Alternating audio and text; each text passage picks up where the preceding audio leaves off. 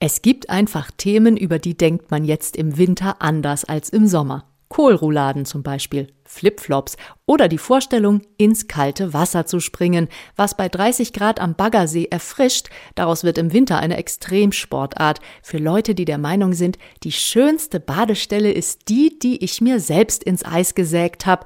Nein, danke aber vermutlich baut die Redensart genau auf solchen Leuten auf. Ach, wie tough und mutig die doch sind. Mit der gleichen Philosophie könnte man, statt Eisbaden zu gehen, auch einfach mal kräftig gegen eine Wand rennen. Nicht so doll, dass man sich verletzt, nur so doll, dass es wach macht, Herrlich, schon das Adrenalin vorher, wenn man weiß, gleich traue ich mich, gleich renn ich los. Dann das kraftvolle Rums, wenn jede Körperzelle merkt, wie hart so eine Wand sein kann.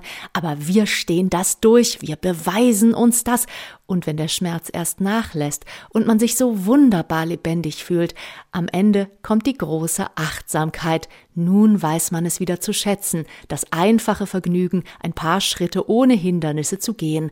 Ja, so ein gepflegtes gegen die Wand rennen belebt und bringt den Geist zum Wesentlichen zurück, genau wie ein Sprung ins kalte Wasser.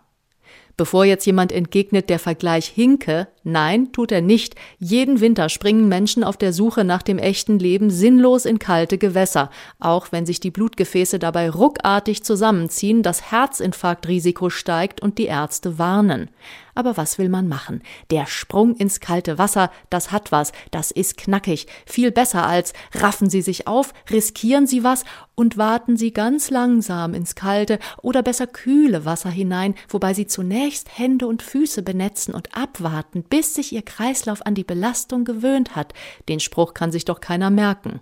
Wie die wortwörtliche muss auch die metaphorische Ebene der Redensart vom Sprung ins kalte Wasser dringend auf ihren Gehalt abgeklopft werden.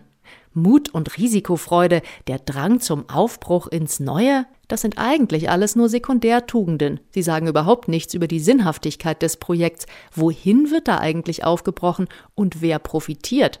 Wenn ganze Gesellschaftssysteme ihre Mitglieder ständig dazu drängen, die sogenannte Komfortzone zu verlassen und ins kalte Wasser zu springen, dann haben solche Systeme mutmaßlich ein äußerst fragwürdiges Eigeninteresse daran. Mit der neoliberalen Ideologie kann man hervorragend Arbeitskraft ausbeuten, Flugreisen verkaufen oder alten Leuten ihr Erspartes abluchsen und es in Risikokapitalanlagen so lange pulverisieren, bis es sich perfekt durch eine Bankernase schnupfen lässt. Apropos Reichtum und Armut, da wäre auch noch die Sache mit dem flauschigen Bademantel. Wer den besitzt und vielleicht noch ein Auto mit Sitzheizung, der hat leicht reden, den Sprung ins kalte Wasser zu empfehlen, also Mut zum Risiko. Vielen Leuten steht das kalte Wasser auch ohne Sprung bis zum Hals, wenn sie arm sind zum Beispiel.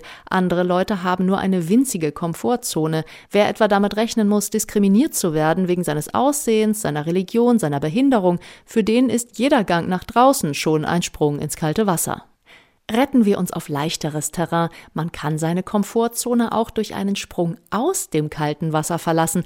Ob das klüger ist, sei aber dahingestellt. Sehr schön demonstriert das dieser Comic mit dem Goldfisch, der auf dem Teppich liegt, neben seinem Aquarium, auf dem in großen Buchstaben Komfortzone steht. Interessant ist auch, sich mal die englische Entsprechung der Redensart anzusehen. Dort heißt es nämlich to jump in at the deep end es geht also nicht darum, sich verbissen zusammenzureißen und aus Prinzip klaglos Kälte zu ertragen, sondern es geht um eine tatsächliche Kompetenz, im tiefen Wasser schwimmen zu können. Die Deutschen sind schon ein merkwürdiges Volk mit ihrer Lust an der Abhärtung. Der Spruch vom Sprung ins kalte Wasser ist bei uns erstmals im Jahr 1867 schriftlich belegt. Ein ziemlich unpassendes Jahr. In Europa herrschte damals gerade die letzte natürlich bedingte Hungersnot. Ursache extrem kaltes Wetter. In Finnland starben 15 Prozent der Bevölkerung, und während die Finnen sonst für ihre Saunakultur bekannt sind und nach dem Schwitzen durchaus schon mal ins kalte Wasser springen, hätte ihnen das 1867 wahrscheinlich wenig geholfen. Statt also Kälte und Abhärtung zu verherrlichen, sollten wir vielleicht besser jene als Helden feiern, die sich für Wärme einsetzen. Wer würde nicht am liebsten dem Monteur zu Füßen sinken, der jetzt im Januar Notdienst schiebt und einem grad die Heizung repariert hat? Alle, die doch lieber das Abenteuer suchen, könnten sich an folgenden leicht renovierten Spruch halten. Man muss nicht in jedes Wasser springen, nur weil's kalt ist.